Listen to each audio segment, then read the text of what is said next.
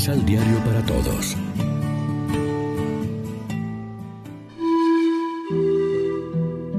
Primera lectura. Les daré un corazón nuevo y les infundiré un espíritu nuevo. Del libro del profeta Ezequiel.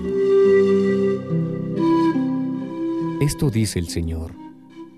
Yo mismo mostraré la santidad de mi nombre excelso, profanado entre las naciones profanado por ustedes en medio de ellas, y reconocerán que soy el Señor cuando por medio de ustedes les haga ver mi santidad. Los sacaré de entre las naciones, los reuniré de todos los países y los llevaré a su tierra.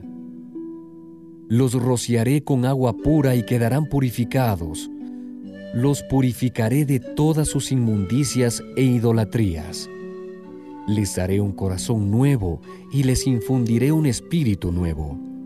Arrancaré de ustedes el corazón de piedra y les daré un corazón de carne.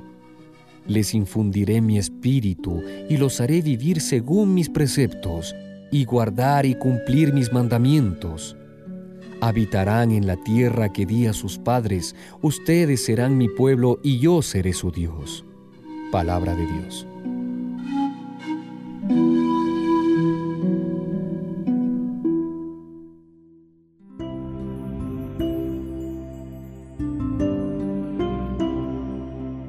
Salmo responsorial del Salmo 50.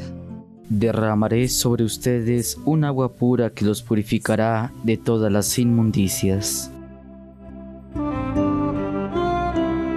Crea en mí, Señor, un corazón puro, un espíritu nuevo para cumplir tus mandamientos. No me arrojes, Señor, lejos de ti, ni retires de mí tu Santo Espíritu. Derramaré sobre ustedes un agua pura que los purificará de todas las inmundicias. Devuélveme tu salvación, que regocija. Mantén en mí un alma generosa. Enseñaré a los descarriados tus caminos, y volverán a ti los pecadores. Crea en mí, Señor, un corazón puro. Tú, Señor, no te complaces en los sacrificios, y si te ofreciera un holocausto no te agradaría. Un corazón contrito te presento, y a un corazón contrito tú nunca lo desprecias derramaré sobre ustedes un agua pura que los purificará de todas las inmundicias.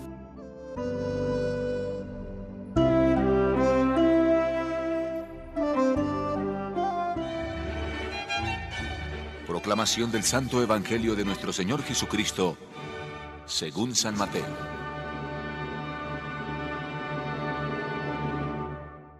Jesús siguió poniéndoles ejemplos Pasa en el reino de los cielos lo que le sucedió a un rey que celebró las bodas de su hijo. Mandó a sus servidores a llamar a los invitados a las bodas, pero estos no quisieron venir. Por segunda vez despachó a otros criados con orden de decir a los invitados, Tengo listo el banquete, hice matar terneras y otros animales gordos y todo está a punto. Vengan pues a las bodas. Pero ellos no hicieron caso, sino que se fueron, unos a sus campos y otros a sus negocios. Los demás tomaron a los criados del rey, los maltrataron y los mataron.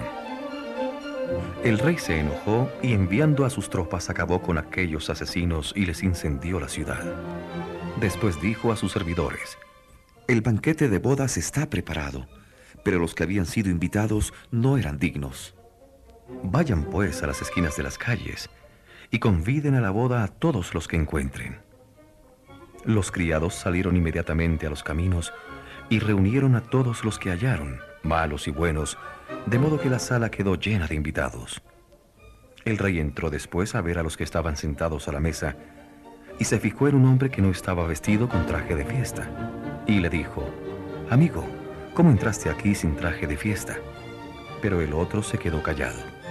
Entonces el rey dijo a sus servidores, Amárrenlo de pies y manos y échenlo fuera, a las tinieblas, donde no hay sino llanto y desesperación. Sepan que muchos son los llamados, pero pocos los escogidos. Lección Divina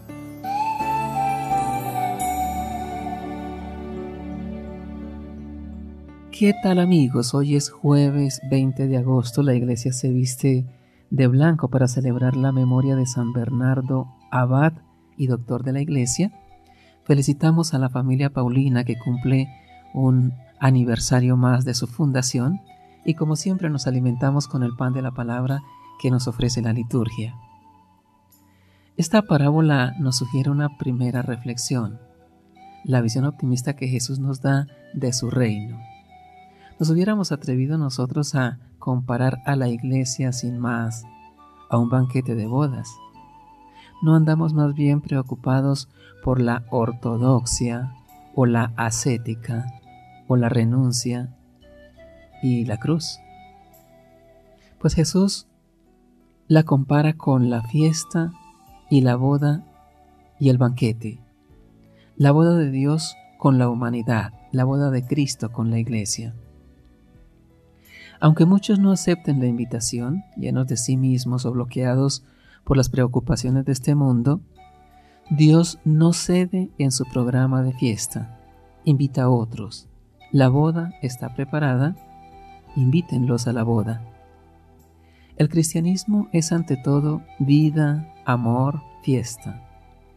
El signo central que Jesús pensó para la Eucaristía no fue el ayuno, sino el comer y beber, y no beber agua, la bebida normal entonces y ahora, sino más bien más festiva, el vino.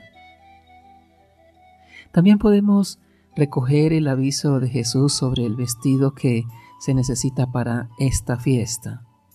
No basta entrar en la iglesia o pertenecer a una familia cristiana o a una comunidad religiosa. Se requiere una conversión y una actitud de fe coherente con la invitación. Jesús pide a los suyos no solo palabras, sino obras, y una justicia mayor que la de los fariseos. Cuando Jesús alaba a los paganos en el Evangelio, como al centurión o a la mujer cananea, es porque ve en ellos una fe mayor que la de los judíos. Ese es el vestido para la fiesta. Reflexionemos. ¿Cuáles son los motivos que hoy limitan la participación de muchas personas en la sociedad y en la iglesia? ¿Cuáles son los motivos que ciertas personas alegan para excluirse del deber de participar en la comunidad? Son motivos justos. Oremos juntos. No basta haber sido invitado, se necesita venir en traje de fiesta. ¿Y cuál es ese traje? La vida de gracia santificante. Gracias Señor, porque en cada Eucaristía me invitas a la fiesta del reino. Amén. María, Reina de los Apóstoles, ruega por nosotros.